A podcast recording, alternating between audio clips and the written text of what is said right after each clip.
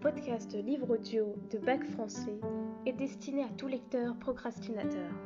En effet, si vous êtes au lycée et que vous passez le Bac français cette année, ce podcast est fait pour vous.